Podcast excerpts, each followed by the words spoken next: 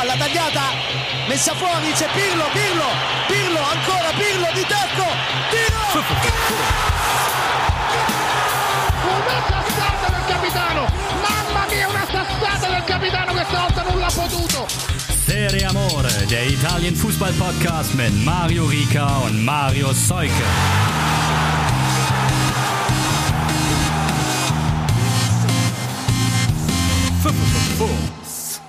Ciao a tutti, hier ist das Duo Infernale Serie Amore. Zum einen mit Mario Rika, der immer noch nicht verstanden hat, dass NFL gucken bis spät in die Nacht und Kind in den Kindergarten bringen einfach nicht zusammenpasst. Auf der anderen Seite, deswegen muss mich heute Mario Seuke tragen, der Urlaub hat und mir jetzt mal erzählt, wie es sich denn so anfühlt, auszuschlafen. Das äh, hängt immer davon ab, wie viel äh, Bier man mal beim Musikquiz am Abend vorher, beim virtuellen getrunken hat. Das, mit dem Ausschlafen. Aber ich bin trotzdem gut erholt. Ist sehr gut, das freut mich. Ja, gut erholt ist eigentlich nicht das richtige Stichwort. Lass uns mal direkt über, ja, das nervigste Thema aller Zeiten, stand jetzt zumindest gerade für mich aktuell aller Zeiten, ist auch schon wieder übertrieben, aber Corona. Was machen wir denn da jetzt? Also ähm, in Italien kommt natürlich auch der nächste Lockdown. Die Leute sind nicht ganz so glücklich und auch die Serie A und die Vereine haben ein bisschen Schiss, hat man das Gefühl. Liege ich da richtig? Da liegst du, wenn man den aktuellsten Berichten Glauben schenken kann, auf jeden Fall goldrichtig. Gold, das ist sicherlich auch was, da, da würden sie dann viel drum geben. Ähm, ungefähr 90 Fälle gibt es in der Serie A, meine ich, stand jetzt gelesen zu haben, also inklusive aller Mitarbeiter und, und Spieler und so weiter. Aktuelle und, oder insgesamt bislang gezählte? Ähm, aktuelle, meine ich.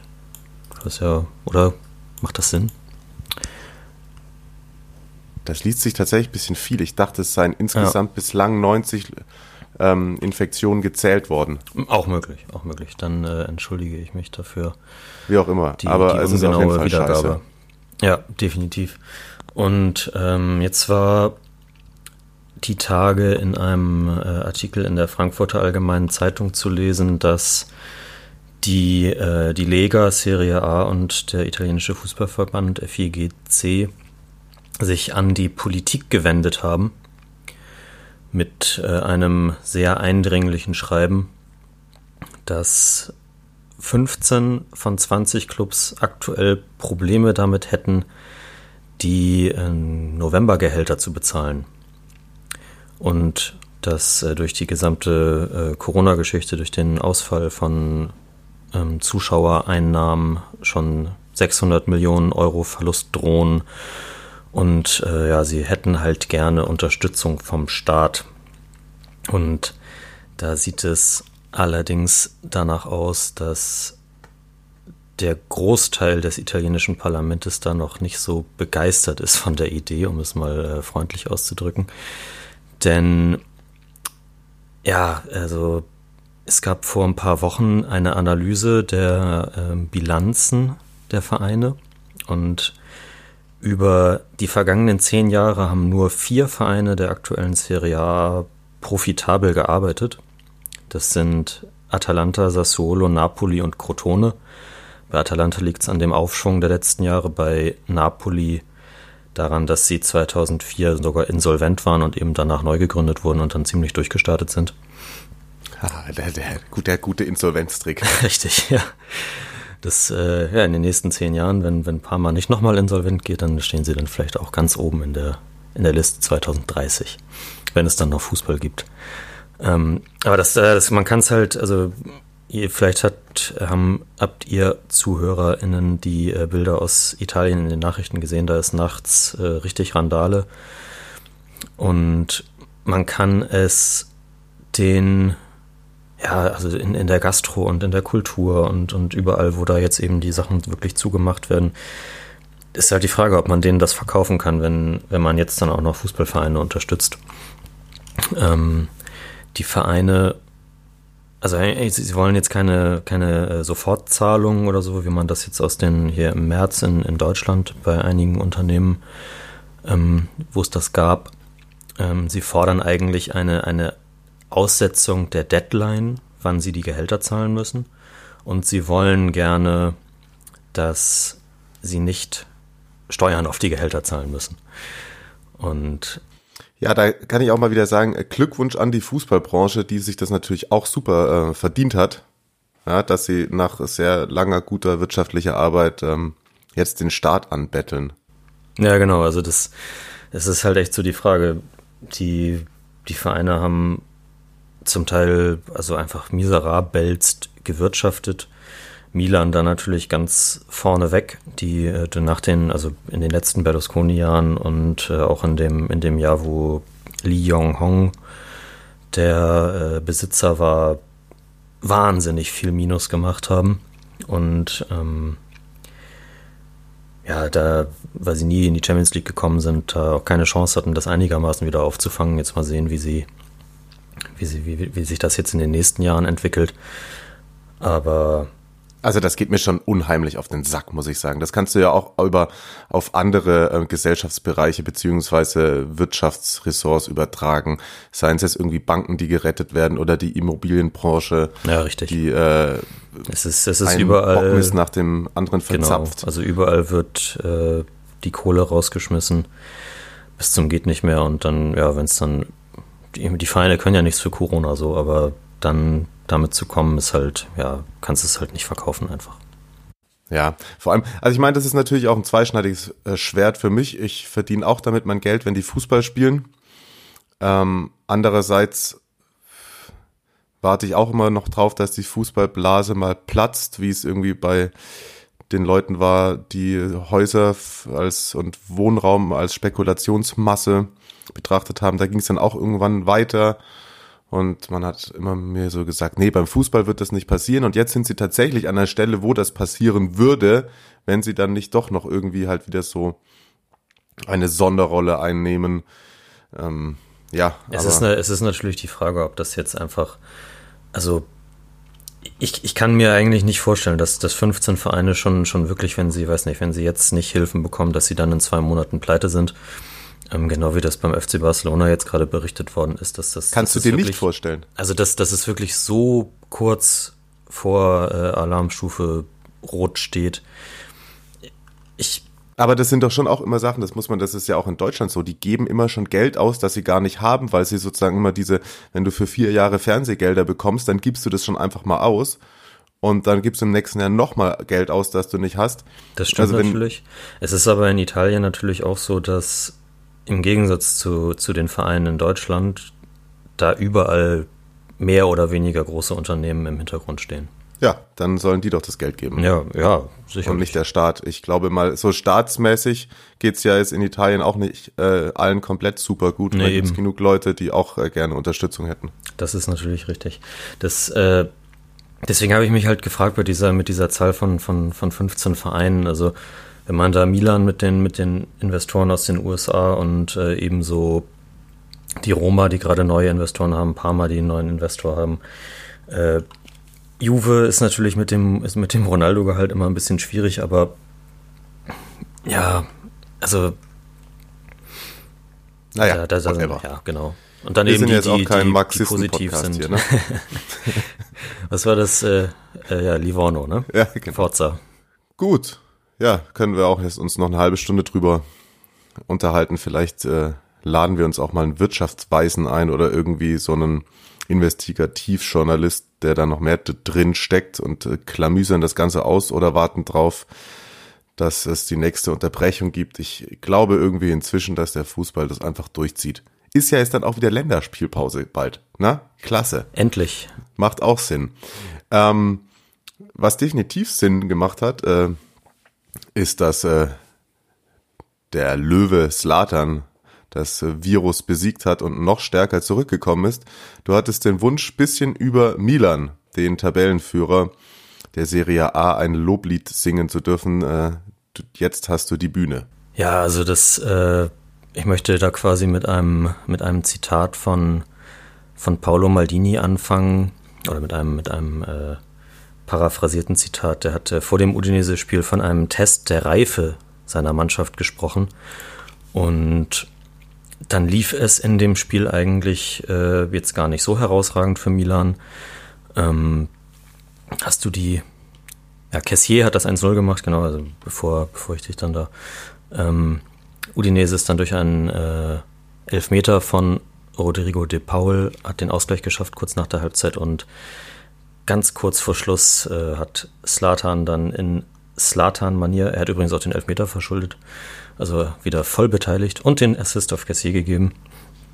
Ähm, also es war ein Slatan-Spiel und äh, er hat dann per Fallrückzieher, wo man sich vielleicht ein bisschen fragen muss, ob das nicht gefährliches Spiel war, weil eigentlich ziemlich viele Udinese-Verteidiger um ihn herum standen, aber er hat den, den Ball also so, so angeschnibbelt und genau am, am Torwart vorbeigedreht an Musso. Das war herausragend und sicherlich eine Szene, die, äh, wenn es irgendwann nochmal DSF Best of gibt von der Serie A, dann wird das da auf jeden Fall um Weihnachten herum ausgestrahlt werden von dieser Saison. Und, ähm, und Olli Forster vertont. Genau. Ja, ja, der Schwede. Sehr gut. Ähm, ja, und ich, also Milan hat diesen Test der Reife, von dem Maldini gesprochen hat, halt einfach bestanden. Und äh, sie sind jetzt immer noch, also sie wären, glaube ich, auch so nicht überholt worden. Oder? Doch. Ähm, also sie sind halt an der Tabellenspitze. Sie haben auch das äh, mit dem 1B-Anzug, das Spiel in der Europa League gegen Sparta Prag, äh, ganz, ganz souverän gewonnen.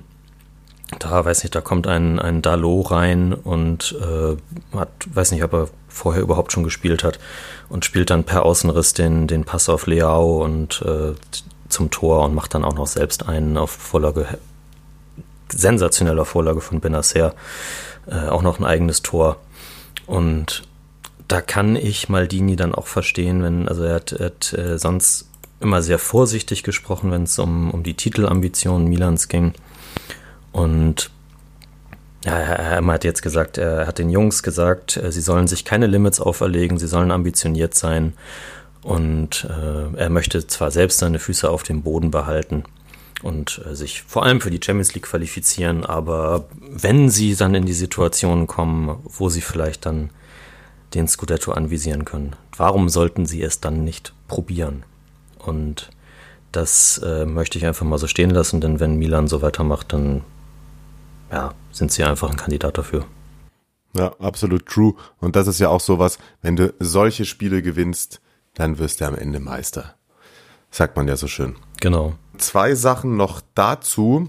Ähm, ganz kurz, weil wir ja letzte Woche auch wieder vor dem Montagsspiel aufgezeichnet haben und da auch Milan beteiligt war.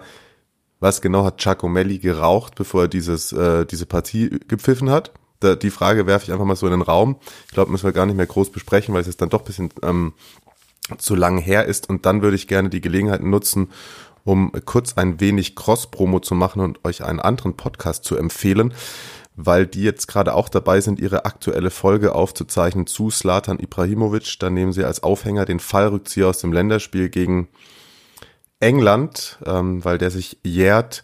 Ähm, Hans von Brockhausen, Mario Harter und Oliver Lipinski, mit denen ich allen schon zusammenarbeiten durfte oder es immer noch auch tue, haben den Podcast, äh, der heißt Nachholspiel, findet ihr auch überall, wo es Podcasts gibt. Und die nehmen sich immer ein so ein Thema vor, da bereitet dann einer ein Referat vor über was Geschichtsträchtiges. Und da erfährt man wirklich viele Dinge, die man ähm, so noch gar nicht wusste, zu ganz bestimmten fußballhistorischen Momenten unter anderem Folge 33 ist übrigens Diego Maradona, der später ja auch bei uns noch kurz Thema sein wird.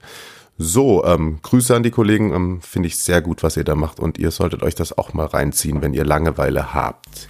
Ich habe ja jetzt eine Woche frei und kann nichts machen, also. Ja, nee, macht das wirklich mal. Finde ich, äh, das ist äh, höchst spannend und die haben eine gute Erzählweise. Es sind so drei, so drei Märchenonkel. Angenehme Stimmen, äh, gute Nachfragen, bisschen Humor ist auch mit dabei. Also alles das, was wir nicht haben. ähm, oh, Lacht er über seinen eigenen Witz. Oh Gott, das, das, das, hat mir letztens schon mal jemand gesagt, dass ich damit aufhören soll. ähm, apropos nicht haben, äh, Juve hatte zuletzt CR7 nicht, jetzt hat Juve CR7 wieder und äh, der äh, bombt direkt mal bei Spezia eingewechselt, wo sich Pirlos Mann wieder sehr, sehr schwer getan haben.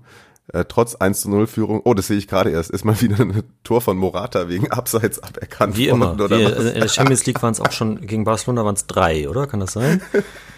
Oh Gott. Ähm, der Aufsteiger kam dann nochmal wieder, kurz vor der Pause, dann aber eben 56. Minute, CR7 kommt rein, 59. 2-1, dann trifft Rabiot und in der 76. Ronaldo per Strafstoß zum Doppelpack. Also ja, solche Spieler machen halt dann doch auch den Unterschied aus. Das lässt sich nicht wegdiskutieren. Also Ronaldo ist, äh, ist ein richtiger Slatan. Ja, Er hat den, äh, das Virus auf jeden Fall besiegt. Der hat sich tatsächlich aber das ein oder andere Mal etwas dümmer geäußert als Slatan, muss man dazu auch noch sagen. Aber darauf will ich nicht weiter eingehen, sonst Ja. äh, steht hier wieder die Juve Army mit den Mistgabeln vor der Haustür. Kommt tatsächlich zum richtigen Zeitpunkt, weil sonst wäre es langsam, glaube ich, ungemütlich geworden für Pirlo. Es, es sah tatsächlich auch, wenn man äh, sich das Spiel angeguckt hat, also lange Zeit, eigentlich ja, lange Zeit bis Ronaldo dann gekommen ist, sah es auch gar nicht so gemütlich aus für Juve. Also Spezia hat da super dagegen gehalten. Ähm, eigentlich auch schon so ein bisschen wie im, im Spiel gegen Milan, wo sie lange das Unentschieden gehalten haben und dann äh, ging es irgendwann da nieder. Und äh, hier war halt der Moment eben, als Ronaldo eingewechselt worden ist. Aber vorher hätten die auch selbst in Führung gehen können. Und Dara nochmal Chapeau einfach an, an alle Aufsteiger, äh, Spezia, auch Crotone, auch Benevento, die richtig viel Spaß machen bisher, die mitspielen, offensiv dabei sind, sich dafür seltenst belohnen bisher, aber das kommt bestimmt noch. Und ja, dann, dann hat einfach die, die individuelle Klasse nachher besiegt. Da hat man dann auch so ein bisschen, weil bei Spezia sich auch die Räume dann einfach ergeben haben hinten, hat man so ein bisschen gesehen, was, was Pirlo so sich offensiv vorstellt mit den, mit den Spielern, die in die Tiefe laufen, dass das dann eben auch mal aus dem Mittelfeld kommt mit, mit Rabiot, der da durchgestartet ist und äh, dann mit einem super Solo das, das 3-1 macht. Und das kennt man ja eigentlich gar nicht von ihm, sowas, solche Szenen. Ähm, und dann auch den, den Elfmeter, den Chiesa herausholt. Äh, das ist, glaube ich, so ein bisschen das, was Pirlo sich vorstellt und ja, das, das wird ihnen jetzt natürlich Sicherheit geben, dieses Ergebnis. Und da bin ich dann mal gespannt, wie sie jetzt in der Champions League ihre Aufgabe gegen einen Gegner, den ich nicht weiß, erfüllen. Äh, Auswärtsspiel bei Ferencvaros. Oha, ja, gut. Mhm. Ja. Das ist wieder sowas, da wird es dann zweistellig und man fragt sich, klasse, das ist der Wettbewerb, den wir mal alle wollten. Ist da Thomas Doll noch Ähm, Trainer? Nee, ne? Nee, ich glaube nicht, leider. Das wäre geil gewesen. Äh, Pirlo neben Thomas Doll. ähm, ja, bringt auf jeden Fall Sicherheit, hast du gesagt, zum richtigen Zeitpunkt. Und ähm, die Champions League, klar, wird jetzt auch extrem wichtig, wenn man da jetzt nicht gewinnt bei den Ungarn, dann ähm, war das alles nichts wert. Ähm, ich möchte kurz eine Sache machen und zwar mal beim Montag starten. Das waren nicht ganz so viele, glaube ich, wie am letzten Spieltag, aber ich sag 3-3, 1-2, 2-2, 3-2, 1-2, 3 zu 4, 1 zu 4, 0 zu 2, 2 zu 0, 1 zu 1. Geht schon ganz schön ab gerade. Sind das die letzten beiden Spieltage gewesen? Nee, das war nur der letzte Spieltag. Wow, so, also so viele Jetzt der. Spiele gibt es, ja. Es, es, es geht ab, ja, auf jeden Fall. Und äh, da hat User Pascal von Twitter hat äh, die Frage an uns gestellt, woran es denn gelegen hat. Oder woran es liegt, dass so ein Spektakel in der Serie A in dieser Saison ist. Und so richtig kann ich diese Frage noch nicht beantworten. Ich tatsächlich auch nicht. Aber wir freuen uns auf jeden Fall drüber. Ja, wir freuen uns auf jeden Fall drüber. Ich muss auch sagen, es ist, glaube ich, nicht. Also die Entwicklung verfolge ich schon ein bisschen länger. Vielleicht liegt es auch daran, dass sind äh, auch wieder jüngere Trainer mit dabei, bisschen frischer Wind, neue Spielideen, auch ältere äh, Trainer lassen sich mal inspirieren. Vielleicht wollten, äh, wollten die Italiener es den ganzen deutschen Allmann-Sportjournalisten auch mal zeigen, dass äh, Serie A halt nicht nur Catenaccio ist. Und ähm, also es rappelt gewaltig im äh, Karton, auch bei Inter gegen Parma vier Treffer. Im Endeffekt muss man sagen, Inter kann sich da sogar noch glücklich schätzen.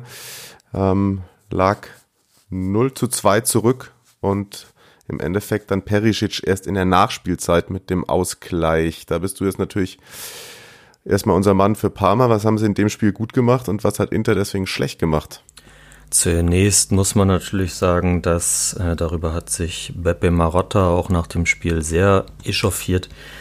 Inter einen Elfmeter hätte bekommen müssen. Ähm, auch Perisic wurde da in der, in der Box nach einer Standardsituation umgerissen. Ich weiß gerade nicht mehr, ob es äh, Gagliolo war. Aber ja, habe ich also gelesen, haben sie auch zugegeben danach, ne? Allerhöchste Christian Wörns Wrestling Gedächtnisschule da hätte sich Parma nicht, nicht beschweren dürfen. Es ist natürlich, also keine Ahnung, äh, Conte hat nach dem Spiel auch gesagt, eigentlich war es die gleiche Leier wie die vergangenen Wochen auch schon wieder. Wir spielen uns immer die Chancen raus und dann wir verwerten sie aber nicht. Äh, so viele Chancen hatte Inter aber gar nicht, aber dann doch auch ein paar. Ranocchia hat, äh, hat einen, einen, guten Kopfball gemacht. Perisic hätte eigentlich schon in der ersten Halbzeit die Führung erzielen müssen, meiner Meinung nach. Ähm, was Parma gemacht hat im Gegensatz zu den vergangenen Wochen, war einfach richtig sauber zu verteidigen. Größtenteils zumindest. Und äh, das trotz immer noch aller Ausfälle, also da ist eigentlich niemand von denen, die, die nicht fit waren, ist, äh, ist schon wieder da. Und von daher den Hass, den ich in den vergangenen Wochen hatte, äh, der ist jetzt ein bisschen besänftigt. Auch weil das äh, 1-0 von Gervinho einfach so unglaublich schön war. Nach dem äh, Pass von Hernani in die Tiefe und wie er den da schön direkt abnimmt. Das äh, befriedigt die Seele. Aber ja, also Inter, das äh, auch nachdem sie, das hast du ja auch kommentiert, das Spiel gegen Donetsk, das war ja auch schon eigentlich nichts.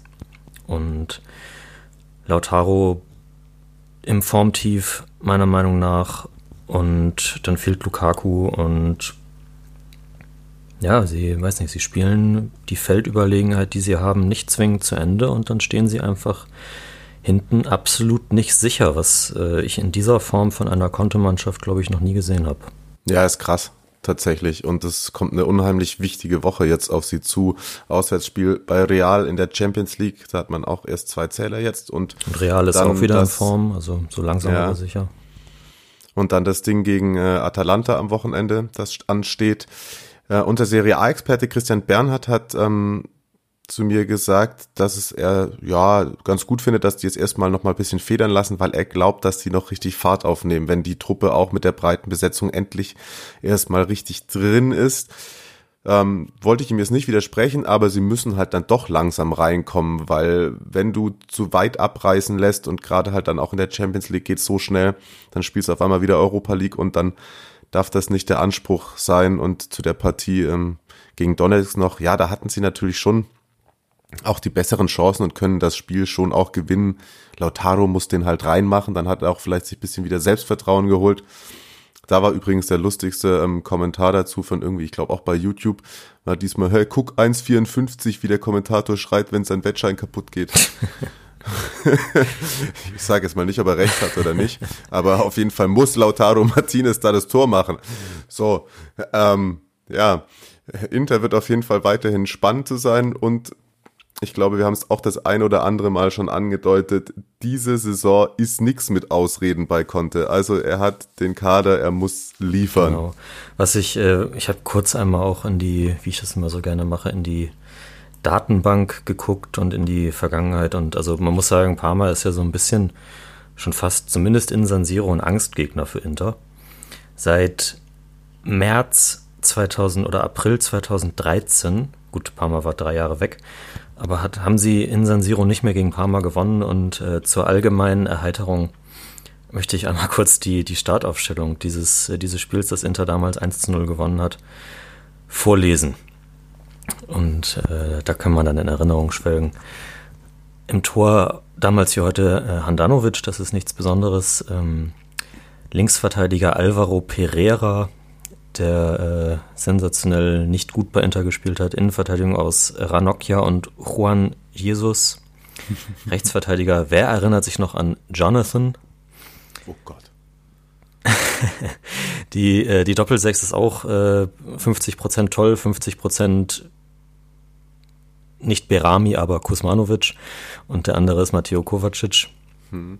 Ähm, auf den offensiven Außen äh, Javier Zanetti, der damals wahrscheinlich schon 45 war und aussah wie 20.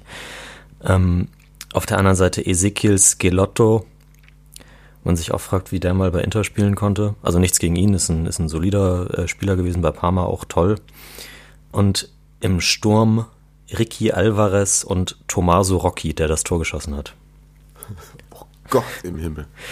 Das war mal Inter. Ja, das ist äh, aber weit von der Squadra Eterna entfernt, sage ich mal. Ja.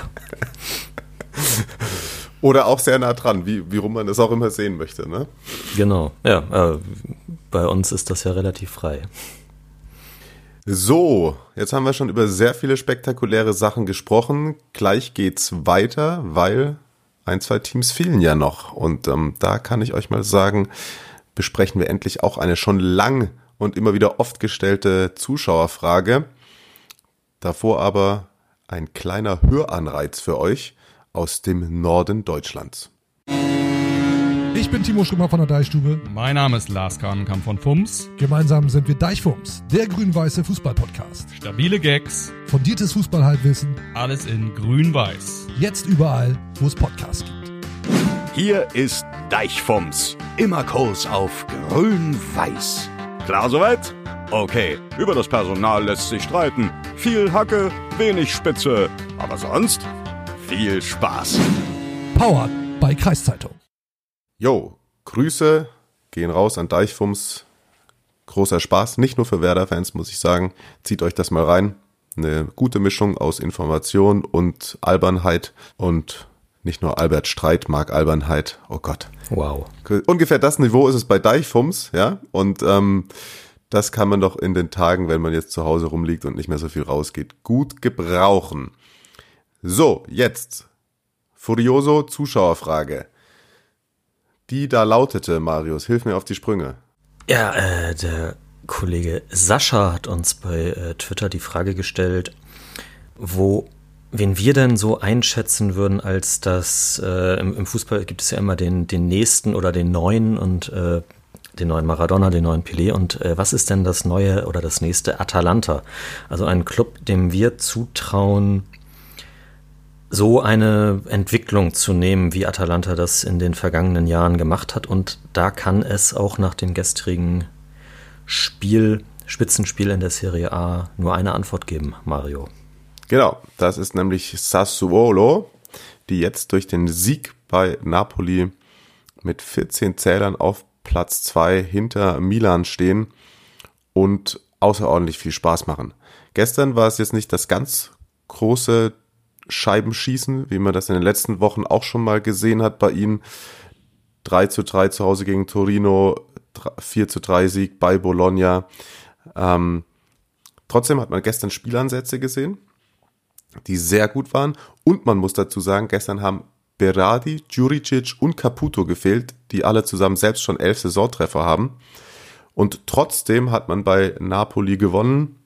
Es darf äh, natürlich oder muss erwähnt sein, dass Napoli ganz dicke Chancen hatte in der Anfangsphase, die ähm, teils kläglich vergeben hat, unter anderem Ossiman, der na, den Ball von Consili spitzt hat und dann ja den einfach eigentlich nur noch hätte reinschieben müssen. Und äh, in der Folge war es, was ich eigentlich von Napoli erwartet hätte, ein sehr, sehr abgezockter Auftritt von Sassuolo und im Endeffekt gewinnt man durch ähm, die Tore Locatellis per Elfmeter und dann in der Nachspielzeit noch Maxim Lopez mit 2 zu 0. Und da hat hm, Roberto De Zerbi Gattuso mal schön ausgecoacht. Und warum das jetzt für uns auch nicht nur wegen der Tabellensituation ein zweites Atalanta werden könnte, ähm, liegt daran, dass ähm, sie haben schon viele Parallelen. Also genau. sie verfolgen eine ganz klare Spielidee, die sie auch weiter durchziehen, auch wenn mal Spieler weggehen oder wenn sie ähm, so wechseln müssen wie gestern. Die Spielidee ist zwar eine andere als die von äh, Gasperini, aber es ist halt eine ganz klare Spielidee, die man ähm, schon über Jahre versucht zu entwickeln und die jetzt unter De Zerbi noch besser funktioniert. Und ähm, man hat, glaube ich, ganz gute Möglichkeiten. Es gibt jetzt ein großes neues Trainingszentrum. Man ist nicht so krass finanziell davon abhängig, auch immer Spieler verkaufen zu müssen. Also klar hat man auch immer mal wieder Leute wie Politano und so, keine Frage. Aber man kann dann auch mal sagen, nee, Berari, Caputo und so, ihr bleibt alle hier und wir machen das jetzt mal weiter so, wie wir das wollen. Genau, also das, äh, dass du das äh, mit dem System ist für mich so der, der prägnanteste Faktor, wo sie mit, äh, mit Atalanta eben auf einer Wellenlänge sind sozusagen. Ähm, auch das, es lief ja zum Beispiel letzte Saison nicht immer so herausragend. Hinten raus haben sie sich dann stabilisiert und sind gut, im guten Mittelfeld gelandet. Ähm, am Anfang sah es dann aber zum Teil doch schon schwierig aus und da wurde dann aber an De Zerbi festgehalten. Und er ist jetzt, jetzt auch erst in Anführungszeichen äh, Zeichen seit knapp über zwei Jahren dabei, aber damit schon einer der äh, am längsten amtierenden Trainer in der Serie A und das war bei Sassuolo vorher auch. Also an, an Di Francesco wurde bis auf ein äh, kurzes Intermezzo, wo er dann mal für zwei Wochen Itali Italien-typisch entlassen wurde und wieder eingestellt wurde, ähm, war, glaube ich, fünf Jahre insgesamt da am Start. Dann gab es eine kurze Übergangsphase, wo es mit Bucci nicht so geklappt hat und dann Iacchini, unser Liebling, er musste natürlich wieder erwähnt werden heute, äh, an den Aushilfs- oder Interimsjob da gemacht hat bis zum Saisonende und dann wurde eben der Zerbi angestellt, der ja auch einfach ein, äh, ein ganz hochgelobter Trainer in Fachkreisen ist, eben weil er diese, dieses, äh, diese Idee hat. Ähm, ihr habt das gestern im Live-Kommentar auch, oder Christian Bernhard hat das äh, vorgetragen mit diesen kurzen Pässen auch schon in der Verteidigung, wo man dann den Gegner lockt und dann die, diese erste Pressinghürde überspielt und es dann ganz schnell gehen kann mit den, äh, mit den Außenstürmern, sei es Berardi, sei es Boga, äh, sei es Juricic und ähm, ja, Pep Guardiola ist, ist, ist sogar ein Fan von De Zerbi und äh, wenn man mal bei, in, bei Twitter gibt es so eine, sagen wir mal, eine Jugendtrainer-Szene, also viele äh, junge Trainer, die Jugendmannschaften trainieren und ähm, da gibt es viele, die sich auch bei, bei De Zerbi Inspiration abholen und das ist für mich auf jeden Fall einer, er hat ja auch Napoli-Vergangenheit so, also der Gattuso soll jetzt erstmal verlängern, da kommen wir auch später noch zu, aber also der, der da zum Beispiel wunderbar hinpassen würde und was bei äh, Sassuolo, was du gerade angesprochen hast mit den Verkäufen, selbst wenn sie dann kommen, also in den vergangenen Jahren äh, Politano, Sensi, Demiral, Zaza, Duncan, Defrel, Vijaiko, Lirola, Acerbi, Pellegrini, also da sind schon immer mal wieder Spieler verkauft worden, die, die sich auch eben einfach gerade bei Sassuolo, so das ist auch eine Parallele zu Atalanta, die sich da wunderbar entwickelt haben und ja dann ein, ein großes äh, Transferplus eingebracht haben.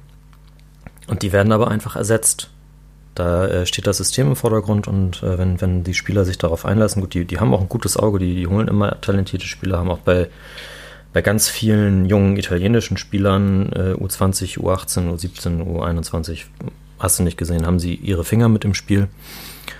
Und einfach ein gutes Auge da, wer da den, äh, den nächsten Schritt machen kann. Raspadori wäre jetzt, der gestern in der Startelf gestanden hat und den Elfmeter rausgeholt hat.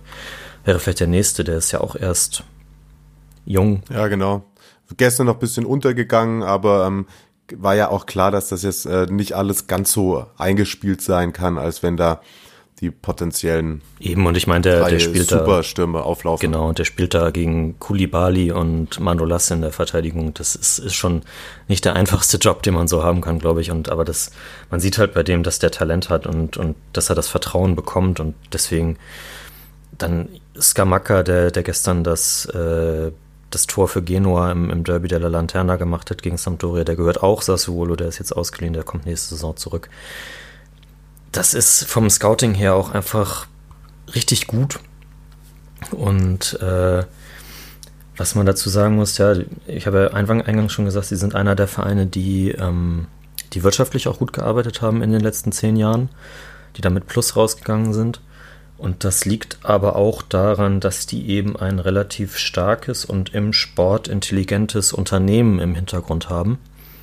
Mapei, das ist, glaube ich, ein, ein Klebstoffhersteller äh, oder so aus Norditalien. Ja, ich glaube, man kennt es auch aus dem äh, Radfahren. Genau, die, die haben Anfang der 2000er oder Ende der 90er dieses äh, Mapei Radsportteam, da ist äh, jeder, der sich damit äh, mit Radsport ein bisschen auskennt, der wird den Namen Paolo Bettini schon mal gehört haben, der ist da bei denen ganz groß geworden. Dass, daraus ist dann Quickstep hervorgegangen, die es immer noch gibt. Und also da, da hat man schon gesehen, die, die, die haben einen, die haben einen guten Plan, wie sie, was sie mit, was sie mit Sport machen können. Und ja, das, das, äh, das ist jetzt bei, bei Sassuolo im Grunde genommen auch so. Das ist äh, sukzessive aus, auf, aufgebaut worden mit einer klaren Idee dahinter, mit viel Geduld und einfach richtig intelligent und äh, ein, äh, ein Vergleich, den, den, den ich in, in meinen Schrieben für Transfermarkt schon ab und an mal bemüht habe, ist, dass es so ein bisschen das, das wirst du vielleicht nicht so gerne hören, aber das äh, Hoffenheim Italiens ist. Denn sie sind nicht mit, mit so viel Geld dann aus der Serie B in die Serie A hochgepumpt worden, wie das bei Hoffenheim einst mit Rangnick der Fall war. Aber ich finde trotzdem, dass da Parallelen auf jeden Fall zu erkennen sind, denn die, die Stadt ist jetzt auch nicht der, der Mittelpunkt Italiens, sag ich mal. Da steht halt eben ein, ein Traditionsunternehmen aus der Stadt irgendwie im Hintergrund. Und es ist äh, sehr, sehr durchdacht und intelligent und. Ich weiß gar nicht, was das, was das Framing soll, ne? Also erstens ist es ja nicht mein Problem, sondern es hast du Olos Problem, wenn du die mit Hoffenheim vergleichst. Als, als Fußballtraditionalist, äh, das, die Fahne kannst du ja auch hochhalten. Hat das andere Unternehmen auch versprochen, Impfstoff zu liefern? Ja, kann man auch mal die Frage stellen, wo bleibt der denn eigentlich jetzt, der Impfstoff? Ja, Impfstoff aus Klebstoff. So. Das wär's doch. Das, äh, Donald Trump wird's machen. Also plakativ gesprochen kann man sagen, Sassuolo ist das neue Atalanta, aber Guardiola-Style. Genau. Und da, also, wenn ich da noch mal kurz äh, bisschen Liebe raufgeben kann, also auch das, was, was die für Spieler holen und die dann entwickeln, also weiß nicht, Toljan, ich weiß nicht, wie der sich bei Celtic gemacht hat, aber er hat eine starke Entwicklung bei Sassuolo genommen. Boga, der, der bei, bei Chelsea aus der Jugend kam und jetzt äh, einer der begehrtesten Spieler in Europa ist. Juricic, der irgendwie, weiß nicht, wer erinnert sich noch, der war vor sechs Jahren mal in Mainz und war da irgendwie nichts und ist danach dann durch die Fußballgeschichte getingelt. Benfica, Anderlecht, Benevento, Sampdoria und äh, jetzt ist der super torgefährlich und äh, spielt die Pässe daraus auf Berardi und auf Caputo in den Sturm und das, das ist toll und äh, gebt euch die Entwicklung von Sassuolo, guckt euch das an. Locatelli kann man auch noch mal. Ja, wollte ich gerade sagen, Locatelli hat sich auch super entwickelt, eigentlich bei Milan abgeschoben und der ist jetzt auch, der ist auch erst 22, ne? Und äh, ja. geht da schon so als Führungsspieler voran. Ist Kapitän gestern gewesen. Ja, und äh, De Zerbi, ich weiß nicht, ob das bei deinem Guardiola-Ausflug gerade eben gesagt hast, der ist ja teilweise sogar nach München gefahren, ne? Als er noch Serie D-Trainer war, hat der sich äh, in München an derselben Straße die Einheiten von Guardiola angeschaut, zum Teil. Stark, das wusste ich nicht mal. Ja. Klasse, ja. Also ähm, sehr, sehr spannend der Verein, den wir jetzt dann mal, und ich glaube, die Frage haben wir ausführlich beantwortet, hoffentlich, ähm, ja, als neues Atalanta deklarieren. Ähm, und genau, solche Fragen sind cool. Stellt uns gerne weiterhin welche so viel wie möglich. Wir versuchen das alles abzuarbeiten. Und bei dem Spiel kam dann eben gegen Napoli aber noch ein weiterer Aspekt dazu, dass sie wirklich das. Warte, einmal, einmal kurz muss ich noch einhaken, ja. weil wir gerade bei, sorry, äh, De Zerbi, das, das hat mir der, äh, mein Kollege aus dem äh, Social Media Team von Transfermarkt, Tobias Kröger, gestern noch geschickt, ähm, weil der Maxim Lopez ja das, das Tor gemacht hat. Da ist gestern ein, äh, ein WhatsApp-Verlauf irgendwie durch, äh, durch Twitter äh, gelaufen. ähm, und ich glaube, dass der echt war. Und zwar hat sich äh, De Zerbi, hat quasi einem ehemaligen Spieler, den er in Foggia trainiert hat, äh, Wacker heißt der, der ist jetzt bei Venezia, dem, der hat den gefragt, ob er Lopez verpflichten soll. Also er hat ihm irgendwie äh, gesagt, hier, das ist, das ist der Spieler, hier guck dir mal das Video an und äh, was meinst du? Krass. Das ist ja auch irgendwie sympathisch. Ja.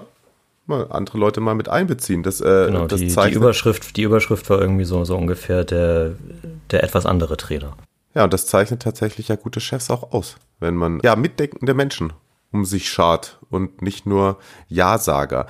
Das bringt mich zum nächsten Punkt. Äh, De Laurentiis hat sich sicherlich mit äh, Gennaro Gattuso kein Ja-Sager in den Verein geholt. Und deswegen hat es auch jetzt so bisschen das eine oder andere Mal etwas gestockt bei der möglichen Vertragsverlängerung. Ich glaube, De Laurentiis wollte paar Klauseln drin haben, die äh, Gattuso nicht drin haben wollte. Aber weil es sportlich läuft, denke ich, steht einer Vertragsverlängerung bis zu drei Jahren über diese Saison hinaus nichts im Wege. Außer eben gestern. Das war das, was ich gerade sagen wollte. Ich finde Napoli unfassbar abgezockt unter und auch stabil hinten unter Gattuso. Ist nicht immer das schönste Spiel, wie wir es noch unter Sari kennen. Nur äh, gestern mh, hm, haben sie halt die Tore nicht gemacht. Sonst hätten sie wahrscheinlich da das 1-0, das 1-0, das 2-0 gemacht und dann hätten sie das wegverteidigt. So sind sie ähm, schlecht in die Tiefe gekommen. Die langen Bälle hinter die Kette auf Osiman äh, kamen erst sehr spät. Und ähm, ja, da war Sassuolo einfach abgezockt und das etwas bessere äh, Napoli, muss ich sagen, an dem Tag gestern. Verdient also jetzt Platz zwei. Napoli, denke ich aber, wird uns auch weiter in der Saison Freude bereiten. Gattuso macht einen tollen Job. Die mögliche Vertragsverlängerung habe ich angesprochen. Und auch das ein oder andere läuft langsam in die richtige Bahn. Was kannst du uns denn über die Odyssee oder das ewige Hin und Her um Milik sagen? Es äh, deutet darauf hin, dass eine, eine einvernehmliche Lösung in der Geschichte gefunden werden soll. Am Freitag sind die Berater von Milik und die Laurentis in Napoli zusammengekommen, um dieses Thema zu diskutieren. Ähm, kurz der Hintergrund nochmal, der sollte ja eigentlich wechseln. Ähm, Juve war zuerst dran, äh, da wollte ihn Napoli dann unbedingt nicht hinverkaufen. Dann äh, sollte er zu Roma, wenn Dzeko zu Juve gegangen wäre. Ähm, das hat dann auch nicht geklappt. Und äh, Milik hat vorher ein, äh, sein Vertrag läuft aus jetzt am Saisonende und er hat vorher ein Angebot von Napoli, ein, was er sagt, sehr gut dotiertes, abgelehnt. Kurz nach der Länderspielpause hat er ein sehr offenes Interview in einem polnischen Medium gegeben. Das habe ich ähm, zumindest große Auszüge davon auch bei Transfermarkt übersetzt. Äh, wenn ihr da das nachlesen wollt, im Miliks Spielerprofil findet man das. Ja, er hat gesagt, äh, dass das Angebot war gut, ich, es liegt nicht am Geld, er wollte halt einfach mal was Neues probieren. Und äh, Napoli hat ihn jetzt halt auf die Tribüne gesetzt. Also er ist nicht gemeldet für den Kader, auch in der Champions League nicht. Und er wird Stand jetzt nicht mehr im azurblauen Trikot auflaufen. Der verdient ja aber nicht schlecht und deswegen wäre es für Napoli natürlich sinnvoll, den im Winter schon abzugeben. Auch wenn man da vielleicht noch ein bisschen Geld einstreichen kann, so eine kleine Ablöse eigentlich. Äh, Roma wäre bereit gewesen, 25 Millionen im Winter zu bezahlen. Das kriegt man jetzt dann paar Monate vor Vertragsauslauf natürlich nicht mehr. Aber ein bisschen was erhoffen sie sich. Milik, äh, so hört man in italienischen Medien, äh, Il Martino hat das zum Beispiel berichtet, der äh, möchte eigentlich gerne, dass der Vertrag aufgelöst wird und er dann eben einfach ablösefrei zu einem neuen Verein wechseln kann. Und man muss kein Prophet sein, dass, äh, dass es da sicherlich einige Vereine gibt, die den gerne nehmen würden. Roma wird äh, immer noch gehandelt. Dzeko wird ja auch nicht jünger. Wobei da äh, der Stand jetzt ist, dass sie, weil sie sich wahrscheinlich die Ablöse nicht leisten wollen, ähm, solange der Vertrag nicht aufgelöst wird, dass sie dann eher auf den Sommer warten würden. Da muss man dann mal sehen. Aber es die, die äh, Hebel werden in die Richtung bewegt, dass die, äh, die Ehe zwischen Milik und Napoli geschieden wird, eher früher als später. Oh, jetzt warst du aber wieder sehr metaphorisch unterwegs. aber vielen Dank für äh, diese Erzählung des Schicksals des Polens, der hoffentlich eine neue Liebe finden wird. Mein Torschützenkönigstipp. Oh ja, stimmt. Ja. ah, guck mal, ich kann nicht nur über eigene Witze lachen, sondern auch über Missgeschicke von dir. Ja, so, super. Ich, einfach grundsympathischer Kerl. Ähm, ja, ich würde sagen, jetzt kommen wir zur Lieblingsrubrik. Die Squadra Eterna steht an. Und weil wir wollten eigentlich die Ösis machen, was sich das gewünscht wurde, es wurde sich unter anderem auch Usbekistan gewünscht. Also da müsst ihr dann doch euch nochmal hinterfragen, würde ich sagen was denn Sinn macht. Ich, ich sage, ich sage Ilias Zejtulayev, zwei Spiele für Juventus vor 16 Jahren. Das war's. Okay.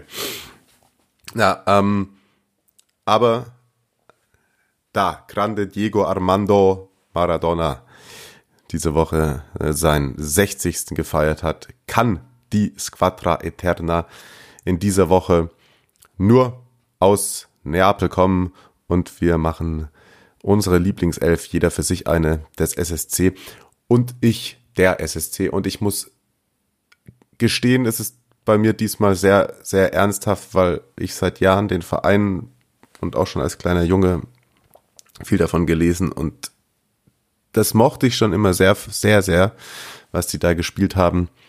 Und deswegen ist es mir so schwer wie noch nie gefallen, irgendwelche Leute rauszustreichen. Und deswegen sagen wir, ist es, glaube ich, doch sportlich eine, äh, eine gute Elf, die ich da aufgestellt habe.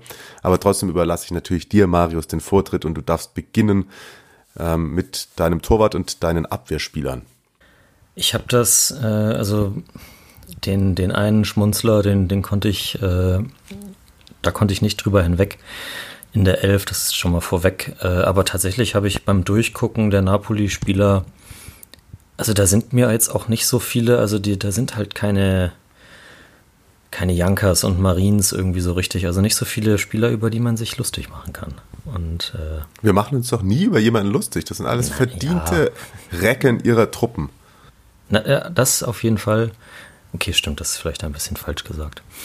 Ähm, ja, im Tor habe ich, auch wenn er vielleicht seine größte Zeit bei Juve gehabt hat, einen ganz alten Mann, Dino Zoff, der von 67 bis 72 das Tor von Napoli gehütet hat und dann zur Juve gewechselt ist. Approved. Ach ja, Abwehr sollte ich direkt hinterher machen. Ne? Ich habe ein, äh, ein Spielsystem gewählt, das äh, so wahrscheinlich in der realen Welt nicht wirklich funktionieren würde. Aber ich glaube, die Offensive ist einfach so stark, dass das egal ist. Also meine Spiele gehen 7 zu 5 aus.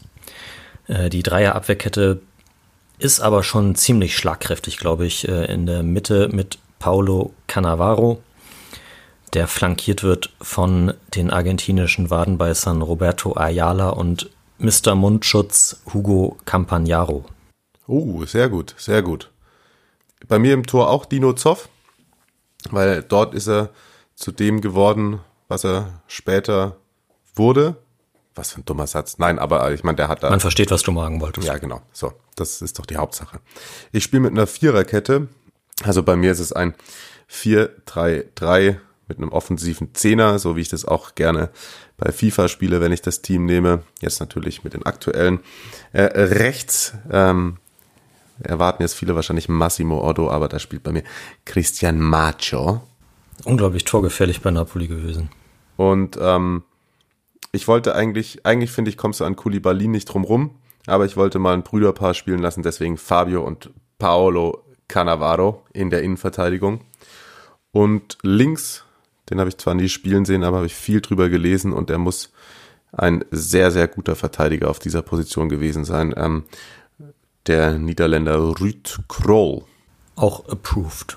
Und ja, Koulibaly ist vielleicht von auch in, in seiner Topform, weil er, weil Cannavaro war ja nicht in, in seinen besten Jahren bei, äh, also Fabio nicht äh, bei Napoli, ist es vielleicht der, der beste Innenverteidiger, den Napoli jemals gehabt hat. Aber das ist auch eine schlagkräftige Verteidigung. Und äh, ich habe es gesagt, äh, mein, mein System ergibt nicht so viel Sinn, aber weil ich eigentlich nicht so wirklich defensive Außen habe. Aber ich habe zwei, äh, also eine Doppelsechs gebaut, die, äh, die einfach jeden Angriff weggrätscht.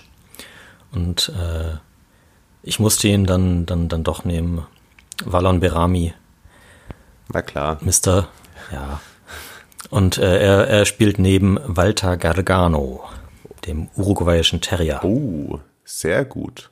Oh, wir haben wenig Doppelungen. Da darf ich gleich meine Doppel-6 sagen. Ja, ja, gerne. Berami wollte ich nicht. Ich habe mir kurz natürlich überlegt, Gökhan Inler, ja.